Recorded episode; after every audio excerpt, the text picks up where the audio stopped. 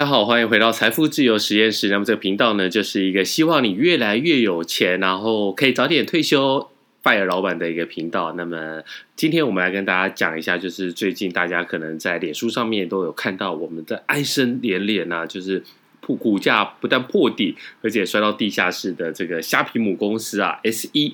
那 SE 这间公司呢，其实蛮特别，它是来自于新加坡。在过去大概六年、六年前、七年前，有一阵子大家非常的好奇，就是到底什么公司呢可以补助到全部免运费啊？那所谓的免运费，就是说呢，我在你这个虾皮上面我出货，那我是你虾皮的小商家嘛。那出货的时候呢，这个运费本来就是要有人负担，这是一个固定成本，不管是我卖家负担，或是你我家在售价里面买家负担，或是我用附加费的方式呢，你另外签收的时候来买单，这都是要有人付嘛。那虾皮那个时候在跟 PCM 来打折，呃，打战，所以呢，他在打仗的时候他就说不用。我来，全部都我来负担，所以这一招真的是蛮狠的，很快呢就把 PChome 杀得片甲不留啊！虽然一度有人问说，这一定是诈骗吧？怎么可能有一间公司就是可以疯狂补助到这个情况？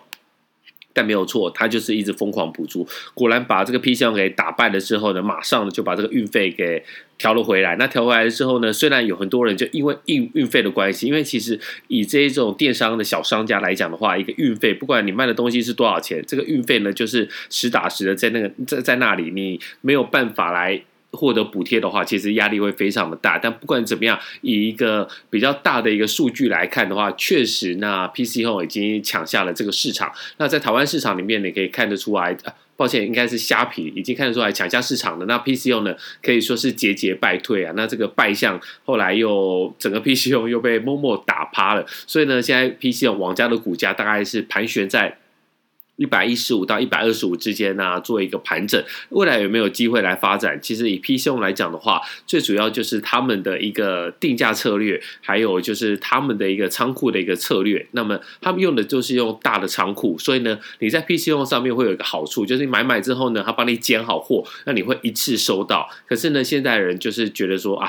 我就是出了货，我我就是下了单，你要赶快出货，我也不要等你。所以呢，其实 在富邦这边的话，Momo 它是用一个小仓库，就是它在一个比如说台北市的中山区这么精华的地段，它也有仓库，它就是先帮你做一个 AI 选择。他认为说呢，以数据上来讲的话，一般的消费者会有选择 A、B、C 这些，那我就先把它放在这里，只要你有点。你有买，他就马上出货。那你会觉得哇，这也太厉害了吧？怎么当天点当天收，或是当天点明天就收到？但其实它是有选择的。好，那我们回到虾皮。那么虾皮最近这几年呢，其实做的是风生水起啊。那除了我们刚才讲的，他用这一套的方法，比如说我先用补助，然后呢抓住这个消费者的心，接着下来我退了补助之后呢，虽然当然会有人就是因为。这个补助没有了流失嘛？可是大部分的人就是这样。你想想看，你在使用 PC 用使用虾皮的时候，你是不是习惯一套系统之后呢？如果没有太大的差别，你也懒得去改，因为更换系统、更换平台都是一个很大的成本。所以呢，用这套方法呢，台湾行得通，那么在东南亚也行得通。那在整个世界上面的话，其实虾皮也慢慢的进军到了中南美洲跟欧洲市场。更厉害的是说，其实它背后的一个大股东，也就是最近。把虾皮卖到一类类的这个腾讯，腾讯呢，在一些电动上面的话，其实它在电玩上面是非常有实力的，所以呢，它的部分在呃虾皮在电玩的部分呢，其实也是非常非常的强大。那么再加上中南美洲，中南美洲呢，它走的是另外一个事业体，就是支付，它想把自己打包打造成中南美洲的阿里巴巴，打造成中南美洲的支付宝。所以呢，你想想看。这个愿景，腾讯的电玩，阿里巴巴的支付，只要其中一个成功，哇，那真的是赚翻了。所以在过去这两年来讲的话，从它的股价以两年期来说的话，在二零二二、二零二零年的一个最低点是多少钱？在二零二零年的三月二十三号，我们再往前看好了，在二零二零年的一月八号啊，那我们今天录音时间是一月八号嘛？它是多少钱？它是非常非常低的，你大概是四十块左右而已。然后呢，一路飙涨。那最高点的时候是来到三百六十三块块钱呢、是二零二一年，就是去年的十月二十一号，来到三百六十三块钱。那么一度小跌之后呢，又回到三百六十元，在二零二一年的十月二十九号，十一月十号，那等于说从在这个三百六十多块钱一路下来的情况之下，现在来讲它是多少钱呢？我们以比较近的这一个月来讲的话，它真的是一路下跌。我们刚才讲到的是三百多块钱嘛，从去年的十一月，那三百六十三块钱一路蹦蹦蹦蹦，现在最新的一个收盘价呢，在美国那边是收一百八十七元。那你想想看。三百六十三，那除以一百八十七，其实它已经跌掉了百分之五十了。那跌掉百分之五十的情况之下，你知道，就是百分比是一个很神奇的东西。你这样子一路缓整、盘整，一路缓跌，咚咚咚咚，然后呢，最后呢，加快在最近这一两个月的一个断崖式的一个下跌，很多的人其实你都跑不掉。为什么呢？因为前面盘整的时候呢，它还是有。慢慢的回去，所以呢，很多这个股市新手会觉得说，啊，不用担心呐，就是你看，基本面没有改变，基本面没有改变的情况之下，你又可以期待它有一个反弹。那这个反弹到底是不是死猫跳，或者是它这个真的有办法来重新回到上升的趋势？当你还在。想的时候呢，盘整就结束了，就是缓跌就结束了，然后就嘣，给你一个悬崖式的一个下杀。那你这时候呢，如果你要去找理由，就会非常的危险。那你通常会找什么理由？就是哎呀，不用担心，不用担心。报章杂志有说呢，是因为大股东腾讯呢支持这个共同富裕的计划，所以呢，他在卖股，等他卖完就结束，就像特斯拉一样，卖完就没事了。但是真的吗？其实我们这个时候其实应该讲一个比较基本的东西，就是说，如果你在股票市场上面有一档股票，它跌破了二十，就从高点下来跌破了两成，其实这个在。